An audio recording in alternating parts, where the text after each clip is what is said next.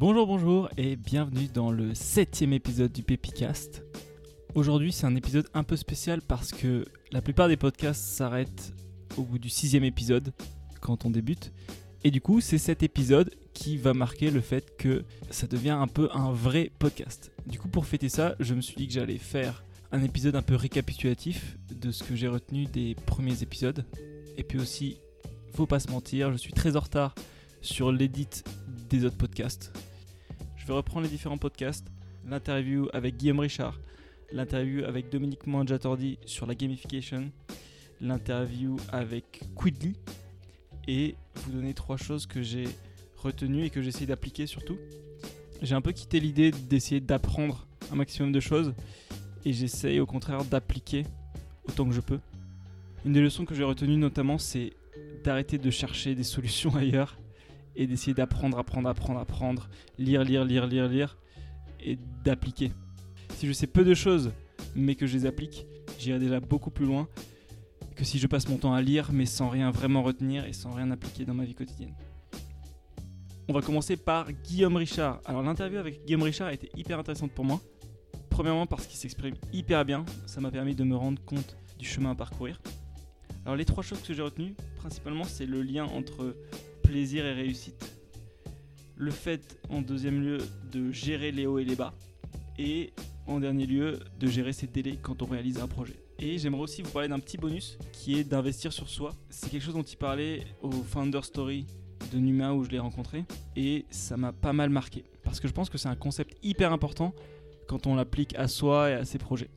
Pour commencer sur le cercle vertueux entre plaisir et réussite, le plaisir amène la réussite et la réussite amène le plaisir. Et c'est, quelque chose qu'on retrouve pas mal dans, dans l'apprentissage. Il y a pas mal de, de programmes où ils te disent on va te faire un truc hyper simple pour que tu aies du succès très très rapidement, ce qui va te motiver à continuer en fait. Tu vas avoir du plaisir parce que tu vois que tu es un petit peu bon, tu t'améliores aussi et ça va te motiver à continuer. Par exemple, il y a des programmes pour apprendre à jouer de la guitare qui vont pas te faire faire du solfège, mais ils vont te faire apprendre des morceaux simples hyper rapidement, et du coup tu vas te dire ah je suis trop fort et je vais continuer. Et ça je trouve ça hyper cool, parce que on dit souvent quand on mène un projet que il faut bosser beaucoup pour réussir, et euh, si on veut bosser beaucoup, faut faut kiffer un minimum ce qu'on fait. Et c'est très très difficile, en tout cas pour moi, de, de bosser à fond si je vois aucun retour sur ce que je fais et que j'y prends pas de plaisir en fait. Et quand je, quand je regarde, il y a pas mal de, gourous du management ou de mecs qui te disent ouais euh, fais euh, si tu sais pas quoi faire de ta vie réfléchis à ce que tu faisais quand tu étais jeune et que, que tu kiffais quand tu étais un gosse. Est-ce que tu dessinais? Est-ce que tu faisais du théâtre ou je, je, sais pas. Moi je suis pas sûr que tout le monde ait forcément des trucs qu'il a envie de faire. Moi je dessinais j'ai pas du tout envie de continuer à dessiner. Mais c'est vrai que quand je regarde à chaque fois que je kiffais un truc c'est parce que bah, j'avais un minimum de talent là-dedans et du coup ça me motivait à continuer à passer du temps à pratiquer cette activité du coup, j'ai essayé de, de, repenser à ça et à chaque fois que je me lance dans un nouveau projet ou que je suis au milieu d'un projet, de me dire bon, comment est-ce que je peux avoir du plaisir à pratiquer cette activité pour pouvoir, pour pouvoir continuer sur la durée parce que sinon, sinon ça, ça amènera à rien. Ça, c'est le premier point. Et c'est hyper marrant parce que c'est aussi ce que dit Dominique Mangiatordi dans la gamification. Il dit que la façon dont les jeux sont faits, ils te manipulent pour que tu aies du succès rapidement dans les premiers niveaux, pour que tu puisses très rapidement passer du niveau 1 au niveau 2, etc. Pour que tu sois que tu deviennes un peu addict et que tu continues à jouer. La, deuxième chose qui est hyper forte à mon sens, c'est le fait de gérer, les hauts et les bas et de dire ben, quand tout va bien, pour pas trop te la péter et perdre de vue la réalité, regarde l'avenir, regarde tout ce qui te reste à faire et regarde à quel point même si tu as fait des trucs cool, et ben, il te reste énormément de choses à faire.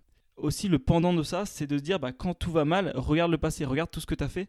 Si on cherche suffisamment bien, tout le monde peut trouver des trucs cool qu'il a réalisés. Et si jamais vous les trouvez pas, bah, demandez à, à, votre papa, votre maman ou, à vos amis, parce qu'en général, moi je sais que j'ai grave tendance à pas voir ce que je fais de bien. Mais quand je demande autour de moi, j'ai toujours quelqu'un qui peut me dire Ah non, mais t'avais fait ci, t'avais fait ça, c'était super cool.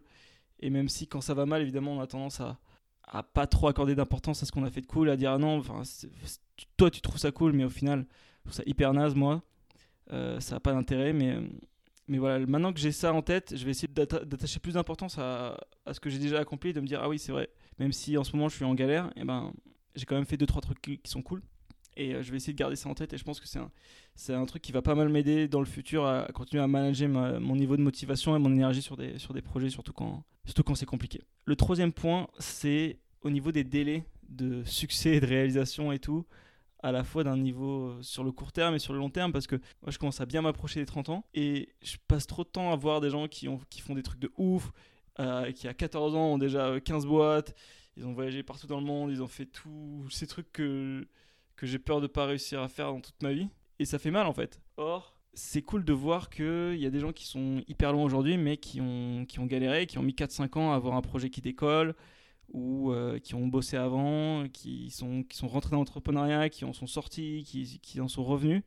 Et d'avoir l'exemple face à moi, ça m'a beaucoup calmé sur la, cette pression du futur de me dire ah zut je perds mon temps là il faut que je il faut que je cours il faut que je cours il faut que je cours voilà je vais essayer de continuer à bosser bien sûr mais euh, être un peu plus relax et arrêter de me comparer trop à mes potes ou aux gens que je vois sur les réseaux sociaux ou dans les médias parce que on connaît pas l'histoire, on connaît pas ce qui se passe, ce qui s'est passé en backstage, et souvent euh, tout ce qu'on fait de cool a souvent un prix. Et on parle très rarement du prix que, que chacun a payé pour, euh, pour en arriver où ils sont. Et, euh, et c'est cool de, se le rappeler de temps en temps et de se dire bon bah c'est cool même si je considère que je suis en retard par rapport à mes plans. C'est normal que les choses prennent plus de temps que prévu et, et voilà relax un petit peu là-dessus. En bonus, ce qui était hyper hyper intéressant lors de la Founder Story, c'était le fait d'investir sur soi.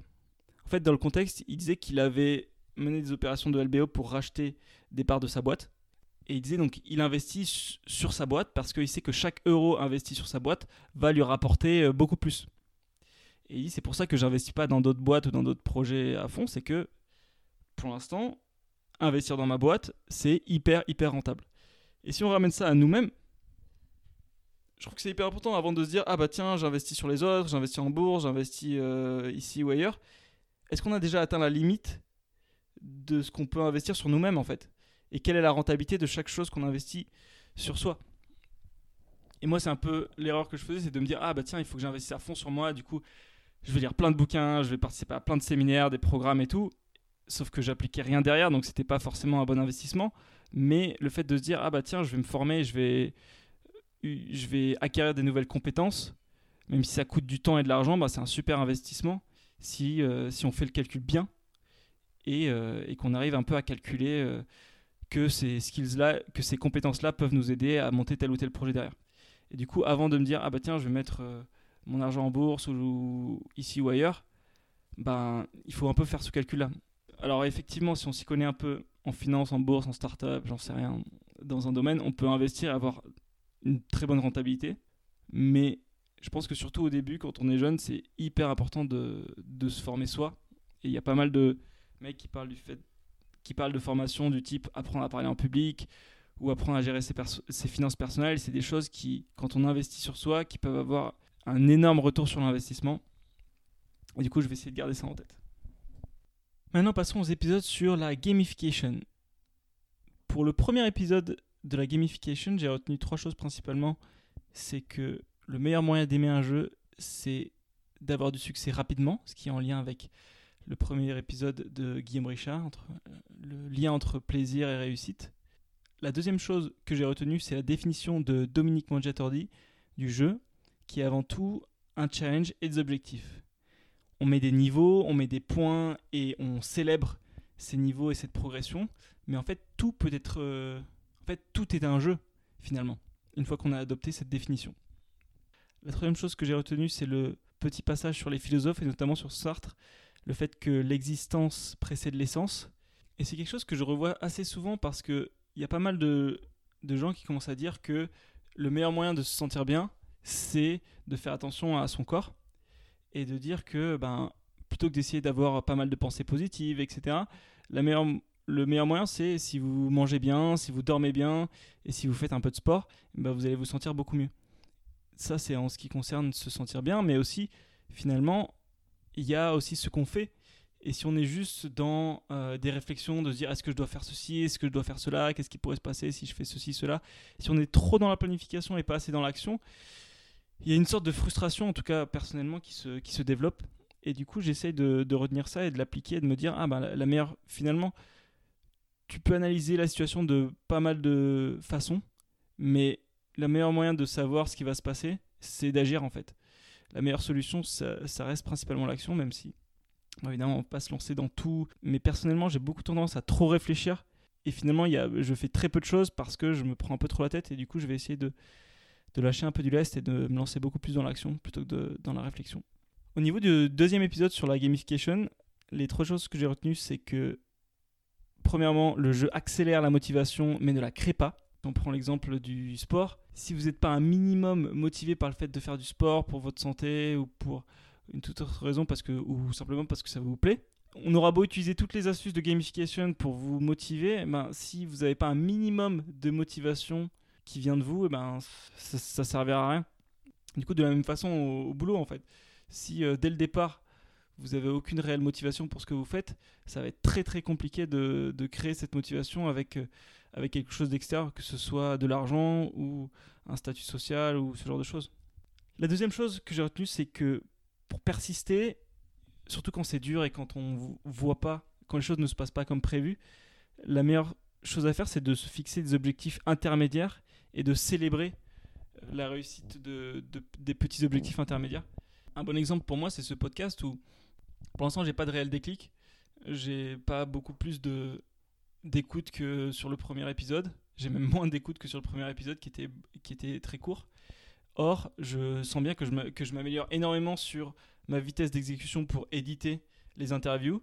J'ai euh, énormément de réponses positives quand je demande aux gens s'ils veulent bien être interviewés. Du coup, ça, c'est des points hyper positifs que j'essaie de célébrer à fond plutôt que de me focaliser sur le fait que, ah, bah, en termes de chiffres, j'atteins pas les objectifs que je m'étais fixés. Donc, j'essaie vraiment de faire des petites célébrations et quand je me dis, ah, bah, cet objectif-là que je m'étais fixé, il est un peu trop distant, hop, je rétrograde et je prends un petit objectif intermédiaire, je me bats à fond dessus et je le célèbre après. La troisième chose que j'ai retenue, c'est presque la plus importante de toutes en fait. C'est quelque chose que je, que je vois assez régulièrement, mais que j'ai toujours besoin de me rappeler. C'est le fait de ne pas procrastiner en lisant des trucs pour arrêter de procrastiner. De ne pas de ne pas repousser le moment où il faut vraiment travailler juste en lisant des livres pour mieux travailler ou des astuces ou des conseils, des interviews, etc. etc. Je pense que j'ai toujours, toujours été dans la recherche du raccourci de me dire ah qu'est-ce que je peux faire pour m'améliorer, être plus rapide plutôt que de juste travailler en fait. Et, euh, je pense que c'est ce qui explique principalement mon manque de résultats, c'est juste ce côté-là, me focaliser sur qu'est-ce qui va me faire travailler 5 euh, à 10% plus vite. Or, euh, bah, si tu travailles pas 5 à 10% plus rapide que 0, bah, ça, reste 0. Quoi. Petit lien avec la performance sportive, on, on parle beaucoup de ça en sport. Le fait que le plus important c'est le mental, et que c'est ce qui fait la différence entre les, les, grands champions et les autres. Et à la fois, je suis d'accord, à la fois, c'est le truc le plus faux du monde en fait. Parce que dit comme ça, on se dit, ah oui, il faut absolument que je travaille mon mental et tout, mais en fait, non. C'est ce qui fait la différence entre les grands champions et les autres, c'est-à-dire entre les mecs qui sont, euh, on va dire, sur le podium et les mecs qui sont dans le top 10, dans le top 20. Or, si vous êtes euh, le 10 millième ou le 100 millième dans le sport, eh ben, c'est pas sur votre mental qu'il faut bosser, c'est euh, sur, sur vos muscles en fait. Là, c'est pareil moi, je me suis toujours focalisé sur essayer d'améliorer mon mental ou d'améliorer ma façon de, de, travailler, de prendre des notes, euh, taper plus vite sur mon clavier ou ce genre de choses. Faire de la méditation, me lever plus tôt et tout. Mais en fait, ça, ça c'est pour, pour gagner les derniers pourcentages. Le, les 80% du, taf, il, est fait ailleurs en fait. Et oui, c'est important de connaître toutes ces, petites techniques, toutes ces astuces et de travailler sur son mental quand on est déjà au top pour continuer à avancer. Mais, euh, quand on n'est pas là, en fait, il faut absolument pas faire ça. Sinon, on se retrouve avec, euh, avec euh, avoir épuisé toutes les ressources du monde et à continuer à chercher et à avoir jamais rien appliqué et à pas savoir en fait ce qui nous correspond parce qu'on n'a pas fait soi-même la part du travail nécessaire. Et ça, c'est vraiment un danger dans lequel je tombe toujours et que j'essaie de, me rappeler tous les jours et que j'aurais bien aimé apprendre plus tôt, malheureusement. Et maintenant, mon bilan des épisodes avec Quidly. L'idée fondatrice de Quidly de partager le capital d'une entreprise entre ceux qui contribuent à faire grandir cette entreprise, je la trouve hyper puissante. Et plus je réfléchissais, plus ça m'a fait remettre en question le postulat qu'on a en entrepreneuriat de dire une idée ça vaut rien, tout est dans l'exécution.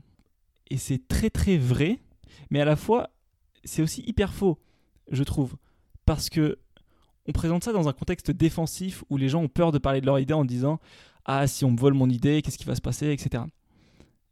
Et effectivement, une idée en soi, ça vaut rien si on n'arrive pas à l'exécuter. Donc pas besoin de garder son idée secrète. Par contre, offensivement, une idée, c'est ce qu'il y a de plus puissant finalement. Parce que si vous n'avez pas une idée puissante, personne ne voudra contribuer à votre projet en fait. Personne ne voudra prendre le risque de vous rejoindre, personne ne voudra prendre le risque d'investir. Et c'est ce que me disait Luc Jodet, qui participe au projet Arianic que j'ai interviewé pour un prochain épisode du podcast.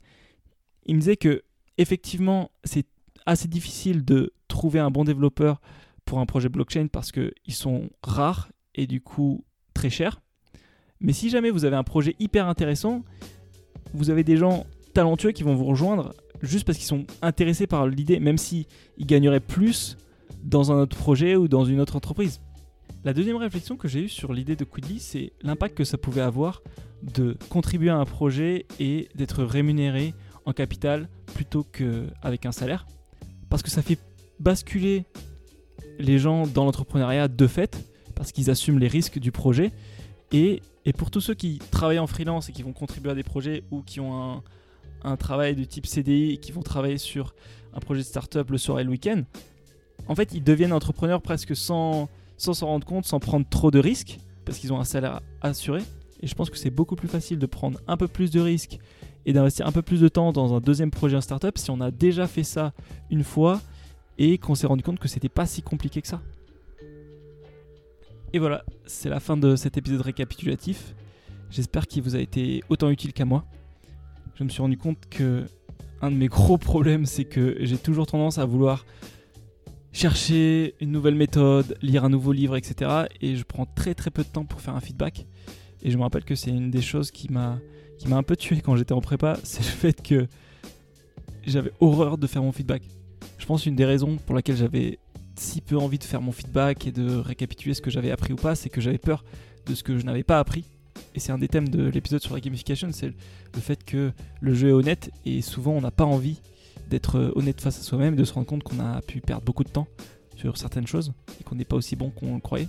Du coup, je vais vraiment essayer de faire un effort pour arrêter un peu cette sorte de fuite en avant et de passer un peu plus de temps sur euh, ma réflexion, mon feedback sur ce que j'ai appris et ce que j'ai fait et comment je peux, je peux un peu m'améliorer par moi-même plutôt que d'essayer de, chercher des nouvelles méthodes, des nouvelles techniques. Euh, et ce podcast va notamment m'aider à faire ça et j'espère que ça vous sera aussi utile à vous.